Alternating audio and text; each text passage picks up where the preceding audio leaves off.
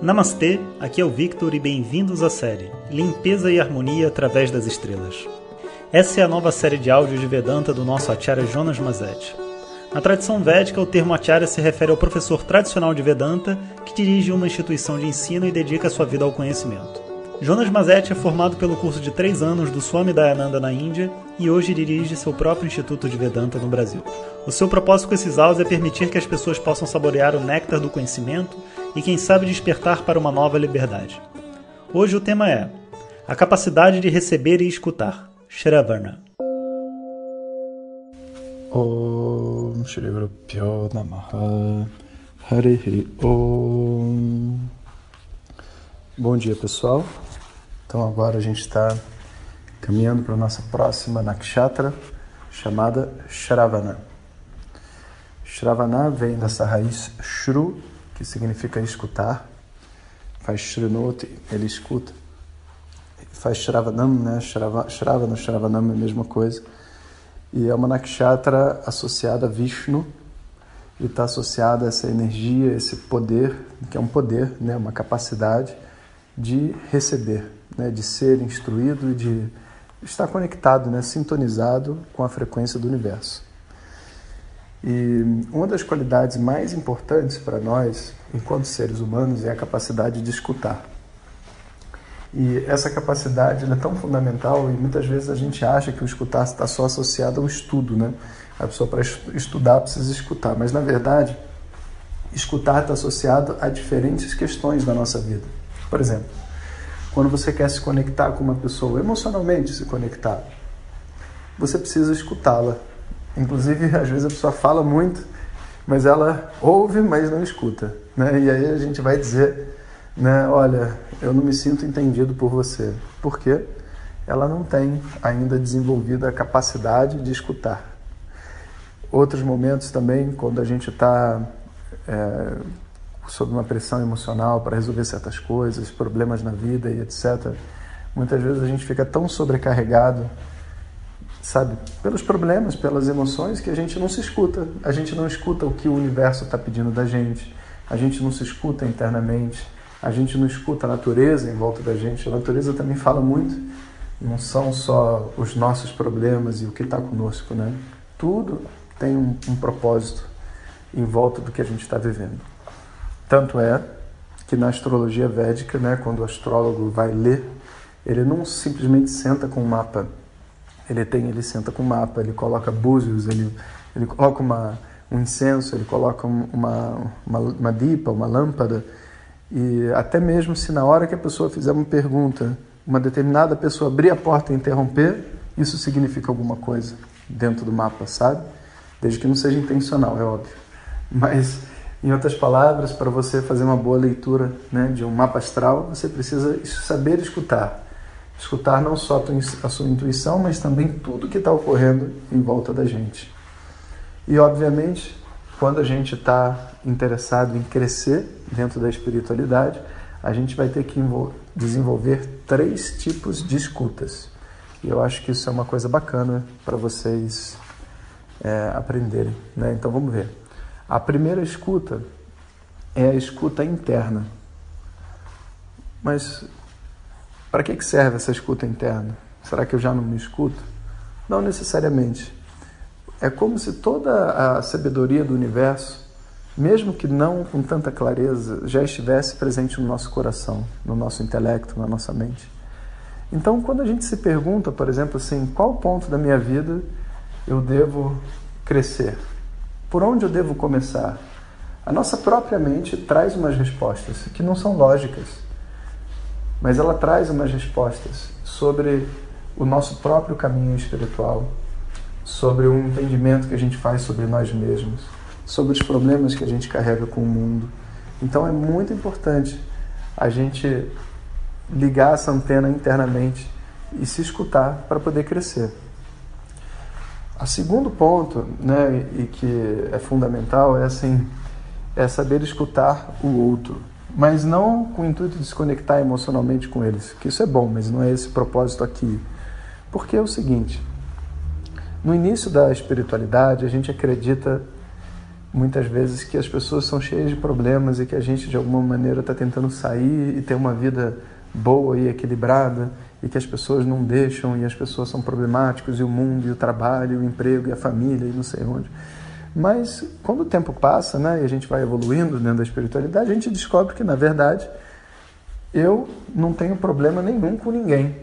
Né? Os problemas eles não são realmente externos, eles todos existem dentro de mim. Só se eu tiver realmente aquela raiva ou aquela divisão dentro de mim é que a outra pessoa é capaz de me afetar. Então, essa descoberta da vulnerabilização interna traz a gente para um mergulho interior e é como se fosse não importa se em volta de mim as pessoas estão crescendo, não estão, se querem, não. Eu vou viver uma vida equilibrada, eu vou viver feliz, né? Independente do que as outras pessoas querem viver, cada um tem a sua vida. Então as pessoas até acreditam que a espiritualidade, portanto, é se voltar para dentro. E até certo ponto é verdade. Mas, né, num outro momento, ainda mais evoluído dessa história, a gente vai descobrir que o outro nunca esteve ali para eu criticá-lo, mas ao contrário. É através do que a outra pessoa está me falando que eu consigo descobrir certas coisas sobre mim que a minha própria antena interior não capta. Por quê? Porque ela é interior. Então ela tem algumas dificuldades né, de perceber certas coisas que as pessoas do lado de fora não têm nenhuma dificuldade em perceber. Então olha que engraçado, né? A gente começa julgando os outros, né? E depois descobre que está fazendo uma grande besteira. Mas na verdade, o julgamento dos outros sobre mim é um julgamento muito importante e vai dizer muito para mim. Não o que eles pensam, está é, tá nas entrelinhas. Porque por detrás de todo o teu julgamento tem um fundo de verdade, por trás de tudo que é dito para mim que me incomoda, tem uma verdade dentro de mim que se conecta com aquilo. Então existe um processo todo de descoberta que é realizado ao escutar o outro. Então primeiro eu preciso me escutar internamente, depois eu preciso aprender a escutar o outro. E o terceiro, a terceira escuta, né, que também é rara as pessoas terem desenvolvidas, é escutar o professor. E muitas pessoas né, têm esse, esse espírito e esse discurso do autodidata da espiritualidade, sabe? Eu acho uma coisa até engraçada. As pessoas vão falar assim, ah, já, de vez em quando me mandam mensagens e falam, poxa, professor Jonas, eu sou um autodidata, né? tenho acompanhado seus áudios, leio seus livros, faço outras coisas também, né? mas eu sou autodidata, não, sabe, não tem professor nenhum. Você pode me tirar uma dúvida? É claro que não. Bom, primeiro, se você é autodidata, sabe, você não tem que ter um professor, então você não tem que tirar dúvida e muito menos escutar meus áudios e muito menos ler os livros. Vai ser ler o livro de alguém e depois se diz que é autodidata. Assim, então você não é autodidata, você é desconectado internamente. Existe uma, como se fosse uma incapacidade do ego de se conectar com uma outra pessoa. Ou talvez esteja esperando né, uma pessoa de laranja saindo de uma caverna com uma barba enorme, né, falando uma língua esquisita para você poder se conectar com alguém. Então, essa habilidade de receber do outro e de receber de uma pessoa que é um igual, o professor Jonas, a mãe do Papa, qualquer um, é só uma pessoa com defeitos, com todos os problemas que todo mundo tem e que tem um conhecimento que talvez seja útil para mim. Por que, que eu não posso receber um conhecimento útil para mim de uma pessoa imperfeita como eu? Então, quando o ego se faz capaz dessa conexão, a gente diz que esse processo de escutar do ensinamento, ele já está assim 50% avançado. Os outros 50% você vai fazer como? Internamente, gerando uma atitude, sabe? Uma atitude assim, tudo bem, eu escuto, mas esse escuto não deve ser um escuto nem de passividade, não confrontação, tipo assim, qualquer coisa que a pessoa disser eu acredito, de jeito nenhum. Isso não é escutar e aprender, isso é lavagem cerebral. E muito menos né, é um discurso onde, tá bom, me fala aí o que, que você tem para dizer, vamos ver. Se você tem aí é bom, se vai me ajudar ou não. É isso tudo que, que passa aí nos áudios, é, eu, eu já conheço. Você está escutando áudio por um ano. Como é que você diz que você já conhece tudo? É, vale a pena ver de novo? Não, não é assim. O ego ele tem que ser capaz de ter uma sinceridade, falar assim, não, é, eu estou aprendendo e não tem vergonha nenhuma em aprender. E quando eu escuto alguma coisa, me esvazio, avalio de fora, sabe, como uma pessoa que está escutando pela primeira vez.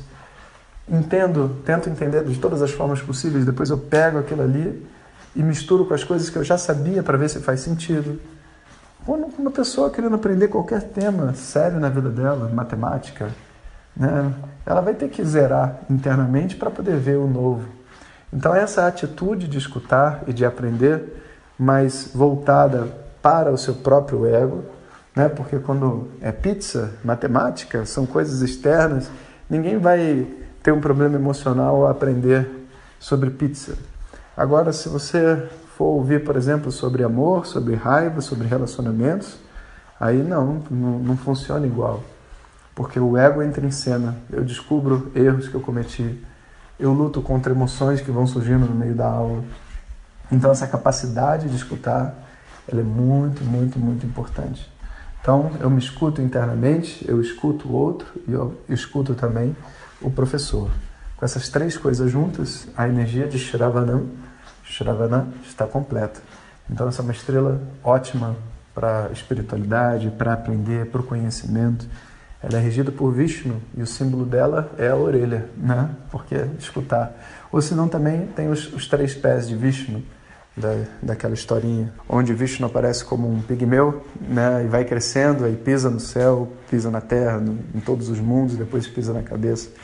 É, pisa na cabeça daquele que ofereceu a ele os três passos, né? Então, por causa de Vishnu, ele também tem um símbolo dessas três pegadas, né, para simbolizar Vishnu, que é a deidade de A gente vai escutar um pouco mais sobre isso amanhã. Om Shanti Shanti Shanti Hari Om Shri Rupyo Namaha Hari Om Compartilhe com seus melhores amigos. E se você quiser receber nossas mensagens diretamente no seu WhatsApp, clique agora no link que vem junto com o áudio. Para outras informações, www.vedanta.com.br. Até o próximo áudio. Om Tat Sat.